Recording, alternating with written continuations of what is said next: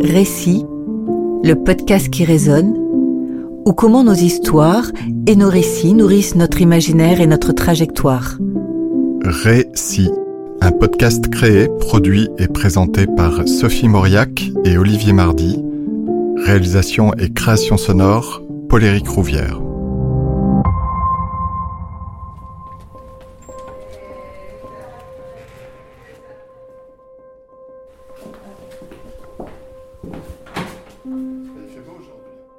Bonjour, bonjour, Jérôme Clément. Bonjour Olivier. Ex-président d'Arte, homme politique et de culture.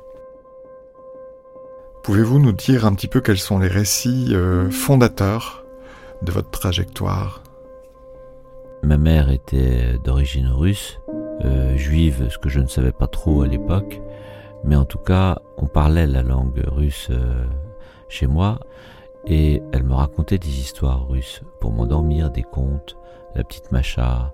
Voilà, j'ai des histoires d'ours, des comme ça. Des... Donc j'avais cette partie euh, imaginaire d'un ailleurs euh, russe qui était totalement fantasmée puisque je n'y étais pas allé, je connaissais pas. Mais ça me rendait un peu différent des autres. Il y avait cette part euh, étrangère. Ça, c'est les premiers souvenirs parce que c'est les contes et les histoires qu'on me racontait. Moi, je pense que une grande partie euh, de, mon itinéraire, de mon histoire, euh, vient du fait que j'ai pas été élevé dans un univers euh, totalement franco-français, assez mystérieux et assez déchiré, sans que je le sache, puisqu'on parlait jamais en des épisodes dont on venait de sortir, qui étaient ceux de la guerre, dans laquelle avaient disparu mes grands-parents maternels, puisqu'ils étaient juifs et qui sont morts à Auschwitz. Donc il y avait, euh, il y avait beaucoup de cachets, mais il y avait quand même une présence forte d'ailleurs, et, ça, nourrissait euh, forcément mon, imaginaire, ma réflexion. Euh, l'autre chose, je pense, qui est, très jeune dans mon cas, a joué un, rôle majeur, c'est la lecture. On n'avait pas la télévision, on écoutait un peu la radio, mais je lisais, j'ai toujours été entraîné, et moi-même, je pense que j'avais le goût pour ça, donc j'ai beaucoup lu. Comme tous les enfants, j'étais euh, intéressé par l'aventure. Souvent des récits historiques. Enfin, je m'intéressais énormément, j'adorais ça, quoi. J'avais une des collections de livres, euh, Bertrand du Guesclin, euh, Jean Bart, enfin tous ces tous ces personnages qui à l'époque étaient assez présents dans l'univers, qu'on voyait aussi sur les collections de timbres. Je faisais une collection de timbres avec ma mère et il y avait toujours les grands capitaines de la France, les grands écrivains, ces personnages qui s'étaient fait un nom et qui avaient eu des vies euh, formidables. Et ça, a l'air idiot, mais euh, les timbres, ça, nourrit formidablement l'imaginaire. Ça, ça, a complètement disparu, ou en tout cas, les collections de timbres, bah, ça, ça faisait rêver, et ça, plus la lecture, ça, ça nourrissait effectivement une façon de penser euh, qui était différente. Est-ce que cette alimentation de l'imaginaire des histoires qui vous nourrissait ont évolué et comment ça a évolué bah, J'ai pris le pli des lectures euh, très jeune. Je vous dis, on a, la télé n'existe pas et la radio euh, était présente, mais enfin, n'était pas non plus très importante. Donc je lisais, j'écoutais de la musique, je pratiquais un peu la musique, surtout que j'étais assez seul. Euh, bah, j'ai continué à lire, à la fois ce qui était nécessaire sur le plan scolaire, aussi le théâtre. Ma grand-mère nous emmenait tous les mois à la comédie française, et donc j'ai vu pendant plusieurs années pratiquement tout le répertoire classique du théâtre à, la comédie française.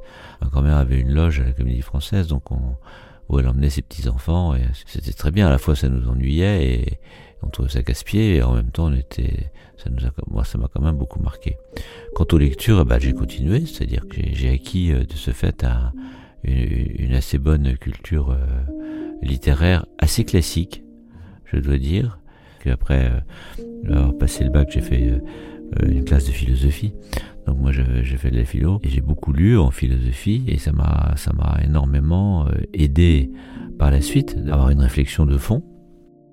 Et dans les livres que j'ai euh, toujours avec moi, j'ai presque toujours le manuel d'Épictète ou les lettres à Lucilius, un petit livre mais très très précieux, très utile. Pendant très longtemps, j'avais les, les conseils à un jeune poète de Rilke. je mets rien au-dessus de montagne quand même.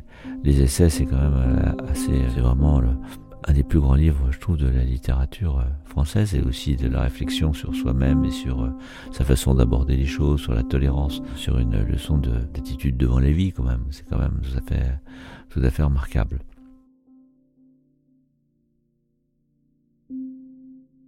Dans les autres choses qui m'ont toujours beaucoup euh, façonné, je dirais, c'est la Loire. comme on avait une maison familiale sur les bords de la Loire. J'ai vécu et je vis toujours au bord d'un grand fleuve, dans un paysage à la fois extrêmement sauvage et en fait très façonné par l'homme, par l'architecture et par l'histoire de. Et ça, ça a beaucoup compté. Je dirais que le, le paysage, euh, qui est un paysage fini, achevé, construit, respecté et qui porte la trace de l'histoire, m'a quand même beaucoup euh, façonné. Et, et, le fait d'avoir un fleuve qui est extrêmement vivant, qui, qui, monte, qui descend, qui déborde. Il, le fleuve raconte une histoire tout le temps. C'est, c'est aussi une, forcément une réflexion sur la vie.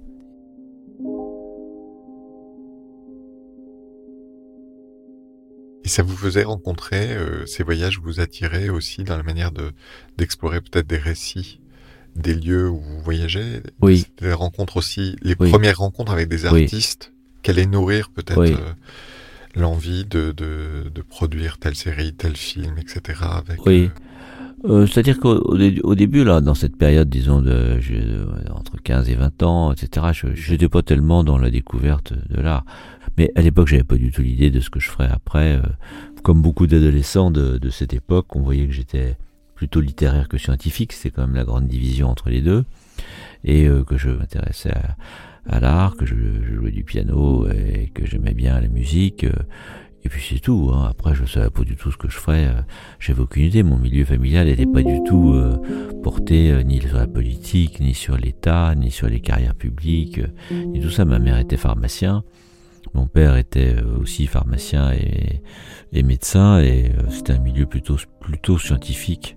Et, et, pas du tout dans, dans de celui vers lequel j'ai évolué après mais avec un, un vrai goût pour, euh, pour, pour, la culture. Euh. Et qu'est-ce qui vous a attiré à ce moment-là, une fois que vous étiez à Paris, je suppose, euh, en train de faire ces études qui allaient être des études importantes? Qu'est-ce qui a commencé à... Vous êtes ouvert à quel récit, à, quel, bah, à quels artistes? Vous là, dites que la là, peinture, ça vous a beaucoup nourri Est-ce que oui, été une constante Et là, j'ai découvert le cinéma, quand même. Ah oui J'allais au cinéma euh, assez souvent avec ma mère pour voir essentiellement des péplums ou des trucs comme ça. Mais euh, la culture cinématographique était très faible.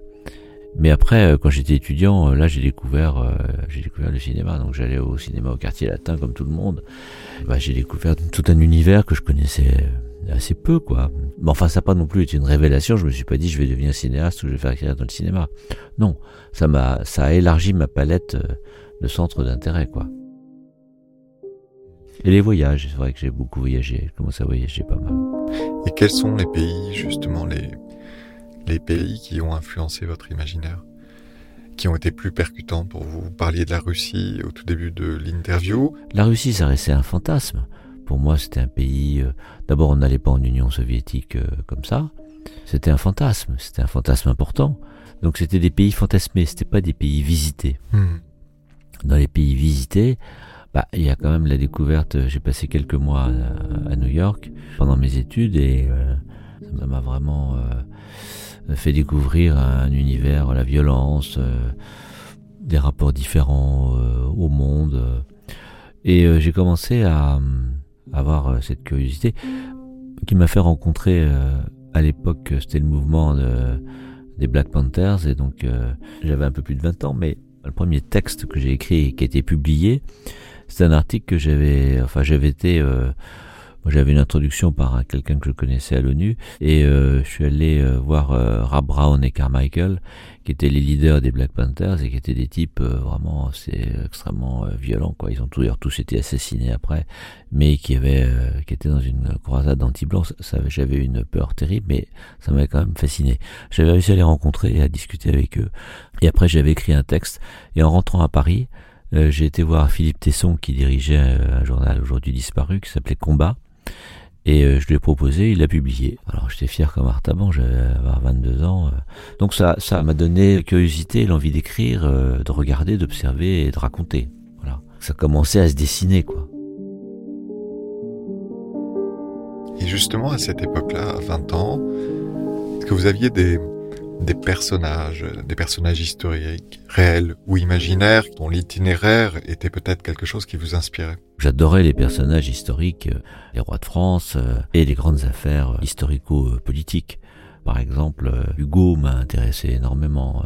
Ces personnages-là, je les trouvais passionnants et puis dans, je trouvais partout prétexte à, à découvrir de nouveaux personnages qui nourrissaient mon imaginaire, soit dans l'histoire politique, soit dans l'histoire de l'art. Je suis beaucoup passionné, je connaissais très très bien l'histoire de la Révolution et les personnages un peu singuliers, les destins euh, singuliers. Euh, Abdelkader, qui est un personnage extraordinaire sur lequel j'ai voulu faire un film, j'y suis jamais arrivé. Le destin d'Abdelkader, c'est quand même assez extraordinaire. Il commence comme rebelle, etc., et puis il termine ami de Napoléon III et à Damas à défendre les chrétiens. Donc à travers ça et à travers les personnages de la littérature, alors j'ai beaucoup lu Zola. Ça m'a beaucoup marqué parce que c'était euh, une conscience euh, ouvrière qui comptait beaucoup, que Hugo m'avait déjà fait aborder et que Zola a complété. Ces personnages-là, ces grands écrivains, je me faisais vraiment un devoir de connaître leur histoire et de les raconter, d'être imprégné de ça. Je me suis intéressé après aussi aux personnages importants euh, de l'histoire russe et aux grands héros de la littérature euh, russe. Ça m'a énormément nourri, ça m'a donné envie de, de l'épopée, euh, du destin, du choix et de la politique, parce que c'est dans ces années-là où je me suis quand même engagé politiquement qui m'a donné quand même forcément le goût et l'intérêt pour les personnages politiques importants, c'est-à-dire ceux qui façonnent le destin du monde. Mais enfin, l'histoire de mon pays m'intéressait beaucoup. Et puis voilà, après, il suffisait de regarder autour de soi et d'essayer de comprendre ce qui se passait pour euh, voir qu'il y avait beaucoup de destins absolument euh, passionnants. Puis j'étais euh, à l'époque, j'étais dans l'époque de Sartre, de toute cette mouvance contemporaine qui me, qui me passionnait et dont je me sentais quand même assez proche, quoi. Pas du tout camusien. Là, je vois aujourd'hui, on parle que de Camus, euh, etc. Mais dans la période Sartre-Camus, quand j'étais jeune, c'était d'abord quelqu'un euh, qui était un philosophe relativement médiocre, un écrivain euh, de qualité, proche de l'Algérie française. C'était pas du tout mon truc, quoi. Et on a complètement renversé aujourd'hui la vapeur en faisant de Sartre quelqu'un qui s'est trompé tout le temps et de Camus le grand penseur. J'ai un regard différent aujourd'hui de celui que j'avais, mais enfin, voilà, il y y a des problèmes de, de relecture de l'histoire et de toute cette réflexion historique m'a toujours passionné. ça a commencé très jeune puisque quand je vous parlais du Guéclin et de tous les petits livres d'enfants que je lisais sur les grands euh, personnages, ça, m'enflammait complètement, incluant Fanfan la Tulipe, évidemment.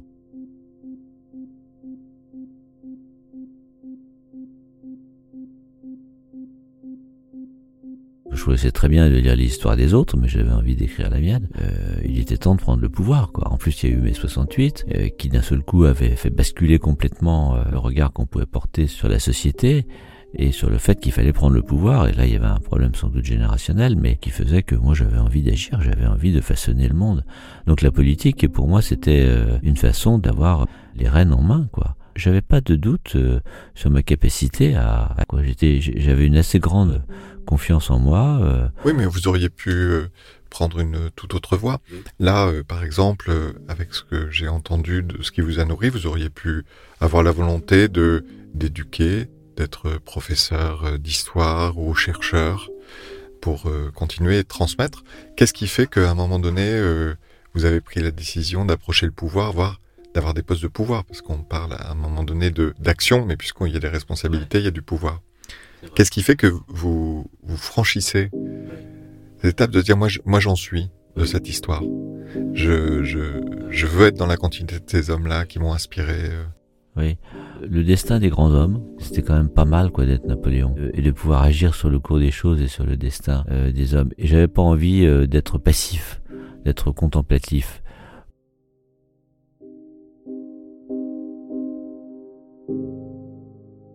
Alors comment ça s'est fait? Bon bah d'abord j'ai fait des écoles et des études qui me portaient à être formé à ça.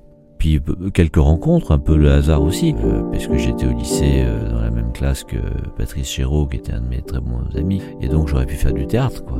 Moi, ce qui m'intéressait, c'était pas de représenter la vie sur une scène, c'est d'agir sur le cours des choses. Alors, comment s'est fait le déclic? Peut-être que j'ai un, un, ami dont le père était secrétaire général de l'Assemblée nationale, Et euh, d'un seul coup, ça m'a fait prendre conscience de ce qu'était l'État. Ça, ça m'a intéressé. Je me suis dit, tiens, peut-être euh, en faire autre chose que ce que c'est. Et je me suis euh, trouvé engagé aussi dans des luttes politiques qui étaient celles du notre quotidien. Je faisais des études au lycée Montaigne et puis ensuite au lycée Louis-le-Grand. Et on se bagarrait contre l'OAS, contre les types de, qui défendaient l'Algérie française on était pour l'Algérie algérienne, comme on disait, et pour l'indépendance de l'Algérie. Donc on faisait le coup de main contre les types d'Occident, de jeunes nations, euh, ces fascistes euh, en herbe. Et donc là, euh, c'était très concret. Hein, quand on essayait de mettre des coups de poing dans les figures des gens qui pensaient pas comme nous, c'était de l'action, quoi. Moi, j'étais pas particulièrement violent, j'étais pas dans les services d'ordre et c'était pas mon truc, mais quand même, j'étais assez décidé à faire passer mes idées et à les défendre. Donc là, on était dans l'action. Et la politique, en tout cas, ce que je voyais de l'action militante, ça me plaisait, quoi. Je trouvais ça, je trouvais que c'était une façon d'être avec son temps. Et puis ça, nourrissait les lectures que je lisais euh, de Nizan, euh, en particulier de Sartre, de toutes ces, réflexions sur la liberté, sur l'engagement. On était complètement dans ces trucs-là. Moi, je voulais pas du tout euh, être passif dans mon époque. Je voulais la, contribuer à la façonner. J'avais aucune envie de faire de la formation, de l'enseignement, tout ça. C'est pas que j'avais du mépris pour ça, non. Moi, je voulais agir. Donc, se donner les moyens de son action pour donner les moyens de son action, il fallait que je fasse partie des gens qui prenaient le pouvoir. Voilà. À partir du moment où j'ai compris ça et où j'ai compris que c'était ça qui me plaisait, bah, je me suis dit, euh, il faut y aller, quoi.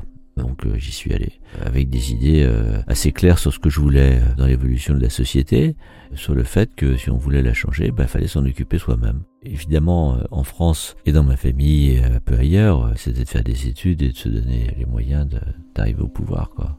Mais ça passait quand même par l'engagement politique. D'abord par l'engagement politique, j'entends, et aussi par une rencontre de ce que c'est que le pouvoir dans la réalité. On passe euh, de tous ces personnages de fiction qui vous ont nourri, de cette ouverture à la culture européenne, euh, italienne, anglaise, etc., qui ont nourri une ambition. Puis vous vous frottez à la réalité, et, là, il y a un engagement qui commence à naître. Comment cette rencontre et cette, euh, cet échafaudage, petit à petit dans le temps, de la rencontre de, des hommes de pouvoir, des gens qui font les choses, qui produisent euh, des changements, des vrais changements dans la vie des gens. Euh, vous l'apercevez par rapport à l'imaginaire, par rapport au récit que vous aviez entendu. Euh, forcément, c'est beaucoup plus violent. Dans la réalité, prendre le pouvoir.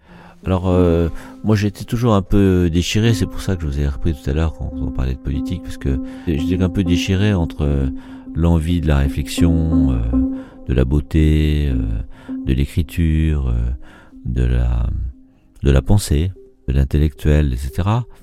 Et l'envie de l'action, quoi. C'est pour ça d'ailleurs que j'ai pas vraiment euh, fait de carrière politique parce que je voulais pas faire que ça, quoi. Je trouvais ça desséchant. Mais ça, je l'ai compris un peu après, quand j'ai eu vraiment la possibilité de le faire et que j'ai dit non parce que euh, je me suis aperçu assez vite que ça pouvait être extrêmement appauvrissant et desséchant. Je me suis mis un, un, peu en marge de ça tout en étant engagé, mais en choisissant d'autres voies d'action on, avance dans la vie euh, de façon euh, itérative sans trop savoir au début pourquoi on le fait. On réfléchit à son instinct et à ce qu'on ressent à un certain moment. Mais je, pense que j'étais très nourri de tous les récits et j'avais envie d'en être et en même temps euh, je voulais conserver ma liberté d'action, de réflexion, être un peu à part.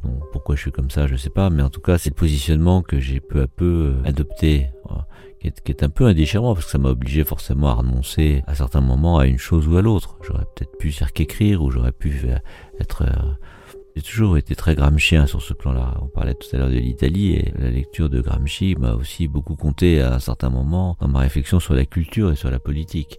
On en arrive à, à cette frontière et à l'importance de l'hégémonie euh, culturelle pour arriver à conquérir l'hégémonie politique.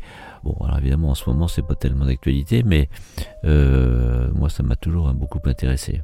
En tout cas, c'est comme ça que vous avez poursuivi votre chemin par itération, c'est ce que j'entends, et aussi dans l'idée de, de, de, prendre le pouvoir, de prendre des responsabilités de plus en plus importantes, ce qui s'est passé dans votre vie. Dans les années 70, euh, 80, où euh, finalement la gauche arrive au pouvoir, vous en êtes je veux en être, mais on croit toujours euh, que c'est toujours pareil quand on regarde les choses après coup. Mais quand on s'est engagé, quand je me suis engagé après la signature du programme commun et, et la création du Parti socialiste, on savait pas du tout si ça marcherait ou pas. Hein. À l'époque, on n'en savait rien du tout, à tel point d'ailleurs qu'en 78, je suis parti vivre en Égypte euh, comme conseiller culturel. J'étais convaincu euh, que ça marcherait pas, quoi. Et bon, j'avais un peu une lassitude de la vie militante qui a quand même aussi des, beaucoup de contraintes. Bon, j'avais une vie euh, aussi euh, un peu différente et j'avais pas envie de subir encore ce que j'avais vécu jusqu'à maintenant avec Giscard et tout ça, donc ça m'embêtait.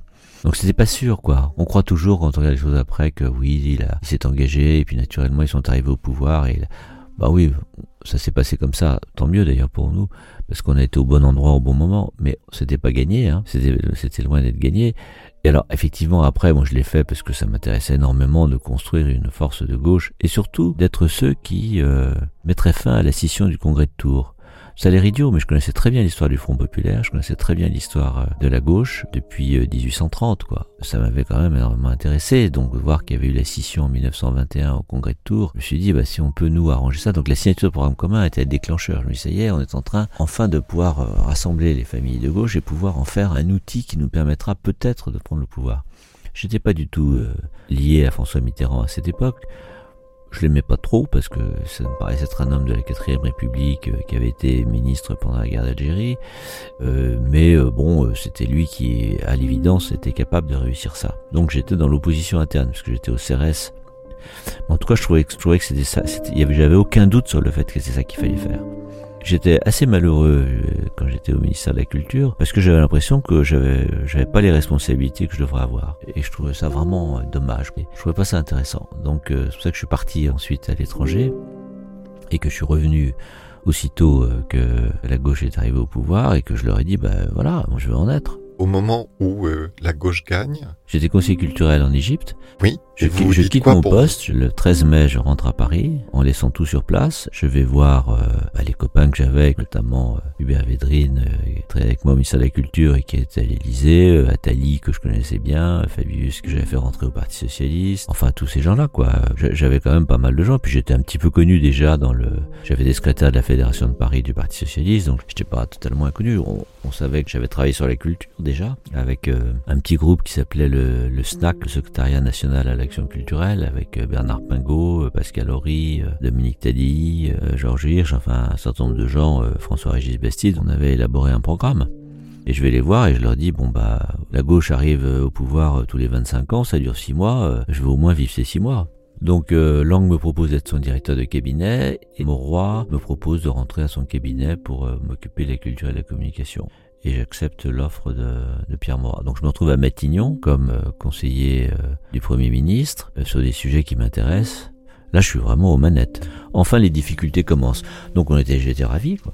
Parce que c'était, c'était l'occasion de mettre les idées que j'avais défendues en application. Et dans mon domaine, auquel je croyais beaucoup, c'était évidemment le domaine de la culture, de pouvoir conduire une politique culturelle. Alors, par chance, Mitterrand était complètement engagé sur cette lettre. À l'époque, je le connaissais un peu, j'avais fait sa connaissance en 78, puisque j'avais quand même été candidat aux élections législatives en 78, et j'avais euh, bien connu euh, Mitterrand, qui était venu me soutenir et qui s'intéressait aux jeunes gens, euh, dont il pensait qu'ils pouvaient faire quelque chose après. Et c'était très intelligent de sa part d'ailleurs, et on avait sympathisé, enfin bon, proportion gardée. J'étais un, tout jeune homme et lui, il était devenu président de la République, donc avait pas grand-chose à, à, voir entre nous. Mais enfin, quand même, on se connaissait. Et donc j'avais la chance qu'il était euh, très engagé sur la culture et puis euh, que Jacques Lang était euh, l'homme de la situation et qui savait très bien faire ça. Et donc je travaillais beaucoup avec lui, même si nos rapports ont souvent été assez difficiles. en tout cas, je me retrouve responsable de la coordination de l'action gouvernementale auprès du Premier ministre dans le domaine de la culture, de la communication. Et il y avait beaucoup à faire, puisqu'on a créé les radios libres, on a créé la haute autorité. dans le domaine de la culture, n'en parlons pas, c'est bien connu puisque c'est Jacques Lang qui s'en occupait. Moi, je veillais au grain pour que ça se passe bien au niveau de l'action gouvernementale, et puis j'avais des responsabilités. Euh, oui, j'ai quand même la loi sur le 82 sur l'audiovisuel, c'est moi qui l'ai mis en place. Il y a quand même beaucoup de choses dont je me suis personnellement occupé, euh, qui ont fait partie de ce qui a été réalisé euh, dans cette première partie du, premier septennat de François Mitterrand. Et alors, euh, pour parler d'Arte, parce que c'était une des pièces. Euh, bah, entre les deux, euh, oui, mais entre les deux, il y a eu quand même en 84. moi, j'avais passé trois ans et demi à Matignon. C'était lourd. Hein. Hmm. j'avais quand même besoin de, de, faire un peu de choses. Et il s'est trouvé que le, le Centre national du cinéma, le CNC, le président de l'époque était resté 11 ans et voulait partir, et donc j'ai postulé à sa succession. Et euh, ce, qui s'est pas fait tout seul, parce qu'il y avait d'autres candidats, évidemment, comme toujours. Enfin, c'est moi qui ai été choisi. Donc voilà, donc je me suis retrouvé assez jeune. J'avais 38 ans, 39 ans, euh, patron du CNC. Là, j'avais du pouvoir, quoi. J'aurais pu être député, on m'avait proposé d'être élu, euh, mais franchement ça m'intéressait pas trop, parce que j'allais me retrouver euh, tous les week-ends à faire des, des comices agricoles, les maisons de retraite. Mmh. Euh, non, je, je, préférais autre chose. Donc j'ai pas poursuivi dans cette voie électorale, mais en revanche, je me suis retrouvé patron du CNC et là j'ai quand même fait beaucoup de choses. Oui, vous avez fait beaucoup de choses. Et justement, à cette époque-là, si vous vous reprojetez dans ces moments de prise de pouvoir et puis d'accession à des responsabilités telles que être président du CNC, comment évolue votre imaginaire ou comment votre imaginaire participe à hum, la prise de poste et la volonté d'établir euh, des plans d'action, une vision, euh, d'ouvrir les champs culturels au, à l'endroit où vous êtes bah, euh, C'est une bonne question. Je me suis jamais posé sous cette forme. D'abord, je débarque dans un secteur qui n'était pas celui que je connaissais le mieux, le cinéma. J'avais compris, et j'ai mis en œuvre, qu'il y allait y avoir des mutations formidables avec l'audiovisuel, et que le CNC, c'était plus seulement un gestionnaire de... Il ne faut pas s'occuper uniquement d'une salle de cinéma. Et donc c'est moi qui ai créé le compte de soutien audiovisuel, les Sofica, euh, le secteur audiovisuel du CNC qui n'existait pas. Donc euh, là, c'était plus, j'étais plutôt dans l'action l'imaginaire que j'avais faisait que je m'intéressais beaucoup à, la création. Ce qui m'intéressait, c'était la culture, quoi. C'était la création et de donner des moyens aux, voilà, à ceux qui, qui utilisaient le cinéma comme outil de création. Ça, ça m'intéressait. Et au niveau européen. Et en prenant le plus du visuel. Ça fait beaucoup. Mais je veux dire, j'ai pu observer ce qui se passait et comprendre qu'il fallait agir vite si on voulait que l'effondrement du cinéma ne se produise pas, ce qui était en train de se passer en Italie. Mais bon, pour l'imaginaire, euh, je soutenais ceux qui avaient des qui avaient des, des idées novatrices, quoi. Et c'est aussi à cette époque que j'ai fait la jonction avec euh, la Russie et les cinémas de l'Est. Et donc, euh, je suis beaucoup allé à cette époque en Russie, à Leningrad, à Moscou, Là, il y avait un autre moteur qui était la liberté. C'est-à-dire que la, culture, euh, c'était la liberté. Donc, euh, ce qu'on faisait en France et ce que je faisais euh, était voilà synonyme de liberté, et de liberté d'esprit critique, de liberté d'esprit d'expression, de liberté artistique. Et tout ce à quoi je m'engageais leur donnait un, point d'appui pour agir dans leur pays et euh, ça, c'était euh, c'était très important. Là, c'était évidemment un engagement aussi euh, artistique et politique sur la question de la liberté de création et de soutien. voilà. Là, j'ai passé beaucoup de temps en Europe, incluant l'Europe de l'Est, qui était coupée par le rideau de fer, et aussi en Allemagne. Donc, je suis beaucoup à Berlin, qui était occupé, en Allemagne de l'Ouest, en Allemagne de l'Est. Enfin, j'ai pris contact avec tout un milieu culturel européen que je connaissais pas très bien, plutôt dans le cinéma et dans la télévision, et qui était un outil euh, important pour euh, développer des idées. C'était intéressant, c'était vraiment une période absolument passionnante parce que la culture russe était restée euh, très très forte, extrêmement puissante, liée à la culture soviétique, mais il y avait quand même de grands personnages, une grande histoire, et ça, ça m'a.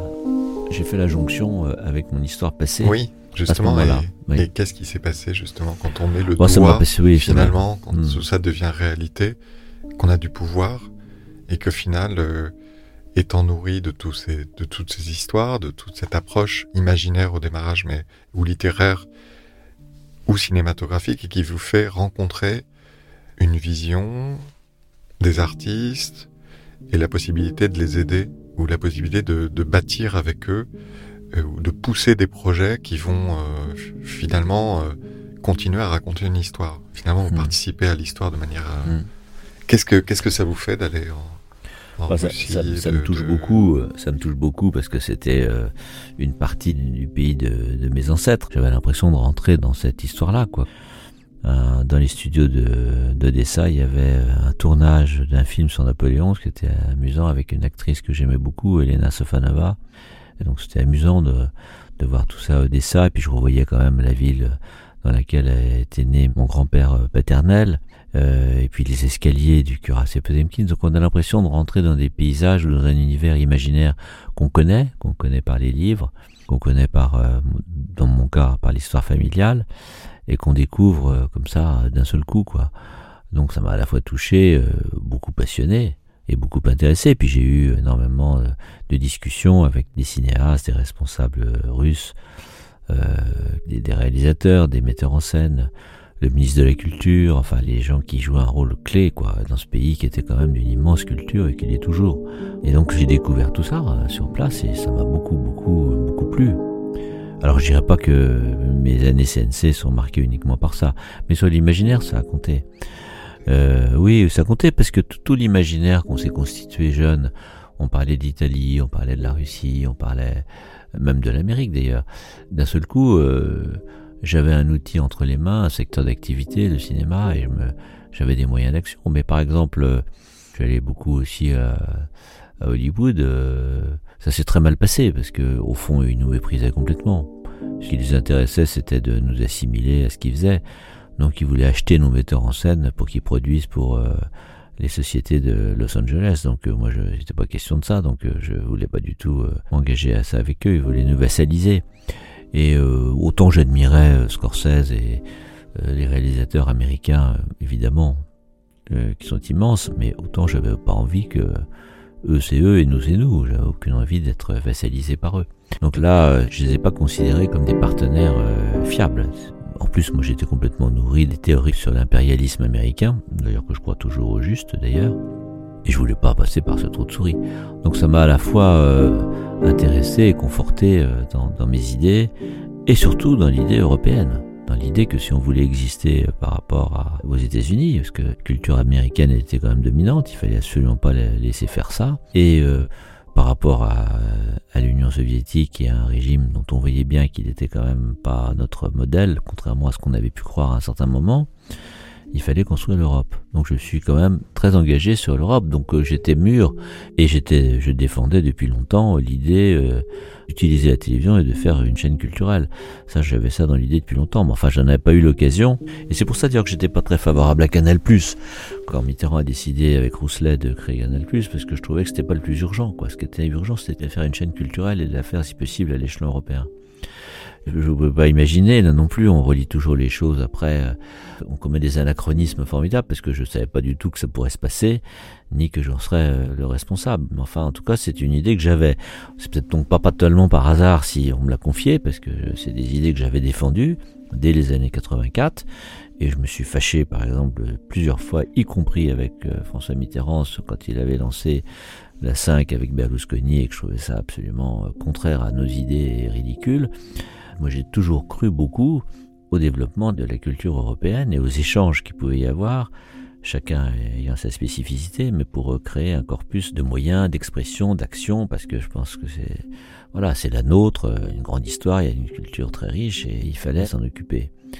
Et bâtir euh, l'histoire de l'Europe ou la vision de l'Europe finalement. Oui, oui, je continue à le penser aujourd'hui.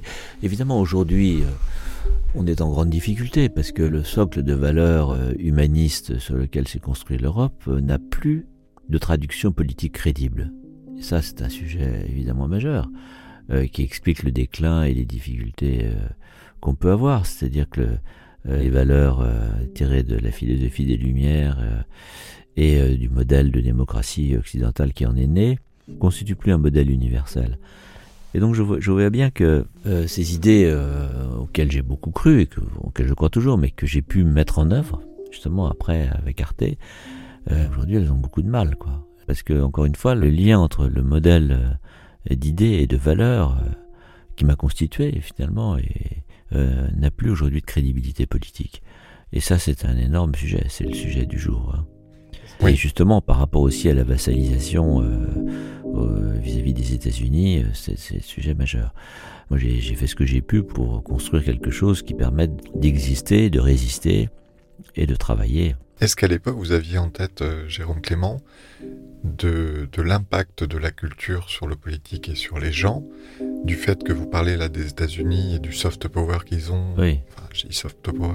Ah oui. En, euh, Ah oui, euh, oui. culturel mondial. Est-ce que l'idée d'avoir un média, par exemple européen, un Netflix européen, serait euh, bien évidemment une- Bien sûr. un outil de, de, de construire des récits communs Oui, oui. Mais ça, vous savez, Arte a été fait dans, cette, dans ce sens-là C'est-à-dire, euh, Moi, j'ai pris conscience de ça en Égypte. C'est très simple. J'étais au Caire, j'étais conseiller culturel, il y avait de gros moyens de, de- de coopération, d'action. On avait des centres culturels, on faisait venir des conférenciers qui donnaient des, des conférences, etc. Et puis, je constatais chaque fois que j'allais chez les Égyptiens que à l'heure du dîner, ils partaient tous pour aller regarder Dallas. Quand j'ai vu ça, je me suis dit, mais on fait complètement fausse route, quoi. Il faut arrêter de faire venir des conférenciers, mais il faut produire des séries qui permettront d'attirer, voilà. Et donc j'ai compris l'enjeu de l'audiovisuel en 1980, 79. Quand je suis rentré et que je me suis retrouvé à Matignon, j'ai demandé d'ailleurs à m'occuper des relations culturelles internationales et pour dire au Quai d'Orsay, euh, envoyer des gens euh, qui sont pas euh, des spécialistes de l'art médiéval euh, islamique, mais en revanche qui sauront ce que c'est que de faire une série, voilà. Il faut se donner les moyens de ça au niveau européen. Donc j'avais cette idée-là, simplement parce que j'avais vu Dallas au Caire. C'est aussi simple que ça.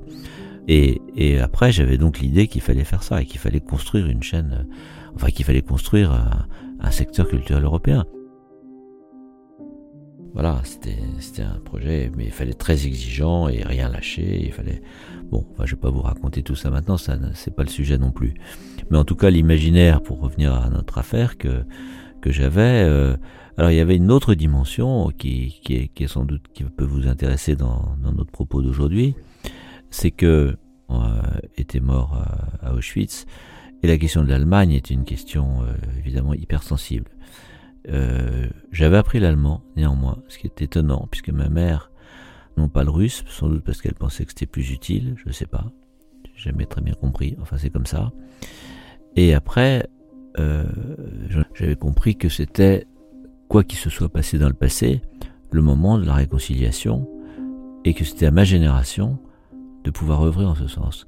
Et je pense pas que j'aurais mis l'énergie que j'y ai mis et sans doute le travail qui a fait que ça a marché si j'avais pas eu cette motivation aussi euh, personnelle qui était liée à mon histoire et qui était liée à ma génération.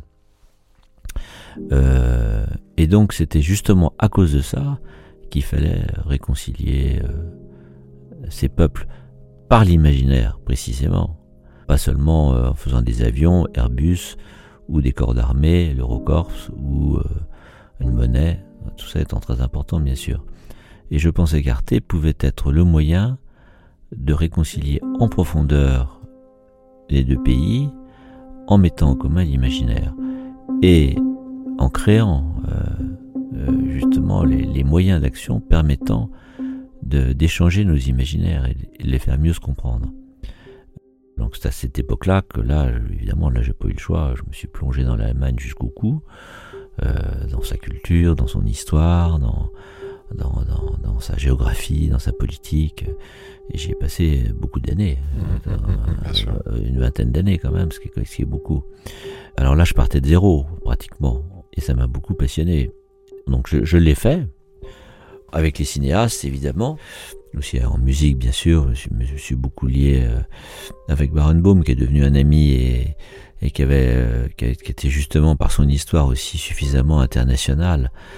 Il y avait quand même pas mal de gens qu'on avait réunis et qu'on avait euh, rassemblés entre la France et l'Allemagne euh, qui étaient complètement sur cette longueur d'onde là que j'ai beaucoup euh, non seulement fréquenté mais fait travailler. Euh, on s'est retrouvés et on a on a vraiment eu dans ces années euh, une volonté très forte de construire un imaginaire européen en passant par, euh, par la création culturelle. La télévision n'étant qu'un moyen d'exprimer cette création culturelle. Mais ce qui était important, c'était ce qu'il y avait derrière et ce qu'on voulait en faire. Et là, je pense qu'on en était raccord. Quoi. On avait bien ça dans la tête et, et on l'a mis en œuvre. Et justement, après toutes ces années de, de lutte, d'engagement, d'appréciation d'une envie en tout cas de, de, bâtir une vision et des imaginaires communs, Arte, le CNC, etc. Aujourd'hui, qu'est-ce que quand vous vous retournez, quel, quel est votre avis sur les récits, l'imaginaire et l'impact dans la réalité d'une vie, la vôtre? C'est fondamental. Je veux dire que l'imaginaire qu'on se crée, c'est tout à fait fondamental. Mais enfin, c'est euh, chacun en a un qui est constitué par sa vie familiale, son enfance, euh, les hasards de, ses études, enfin tout ça. Euh. Après, je pense que moi, je, il faut que ça interagisse aussi qu'avec une réflexion. C'est-à-dire que faut une réflexion intellectuelle et, et une analyse que j'appellerais politique politique étant les rapports de force dans une société à un moment donné entre ces différentes composantes, pour voir comment les faire bouger dans le sens de ce qu'on croit. L'imaginaire est évidemment la base, le terreau sur lequel on construit tout ça. On forge ses idées et, euh, ensuite euh, on, on, les transforme en action. Enfin, en tout cas, moi, c'est ça qui m'intéresse.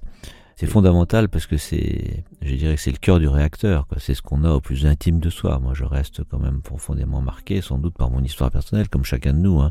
Enfin, la mienne, il se trouve qu'elle a été euh, faite comme ça, de la question euh, des juifs, enfin, de, du racisme et, du, et naturellement de l'antisémitisme pour certains aspects, euh, de la conscience européenne. Alors, je peux avoir un imaginaire complètement différent de, de l'action. On parlait tout à l'heure de poésie c'est un imaginaire complètement différent. Il peut y des peintres ou de la musique. Euh, je vous disais que je suis quand même méfiant vis-à-vis de l'impérialisme américain, mais enfin j'adore Phil Glass et j'adore euh, évidemment euh, les réalisateurs américains et, et la musique dans certains domaines, mais il n'y a aucun sectarisme par rapport à ça. Je crois que l'imaginaire doit être ouvert à tout. Après, il faut faire ses choix pour les convertir en action, mais c'est quand même le terreau fondamental dans lequel on est et on se constitue, quoi. On se constitue à partir de ça. Après, il faut mettre ça en ordre et puis voir ce qu'on en fait. Je pense qu'on peut progresser avec ça, euh, en, transformant ça en, en, en idée d'abord et en action ensuite. Enfin, moi, c'est ce que j'ai essayé de faire. Merci, Jérôme Clément.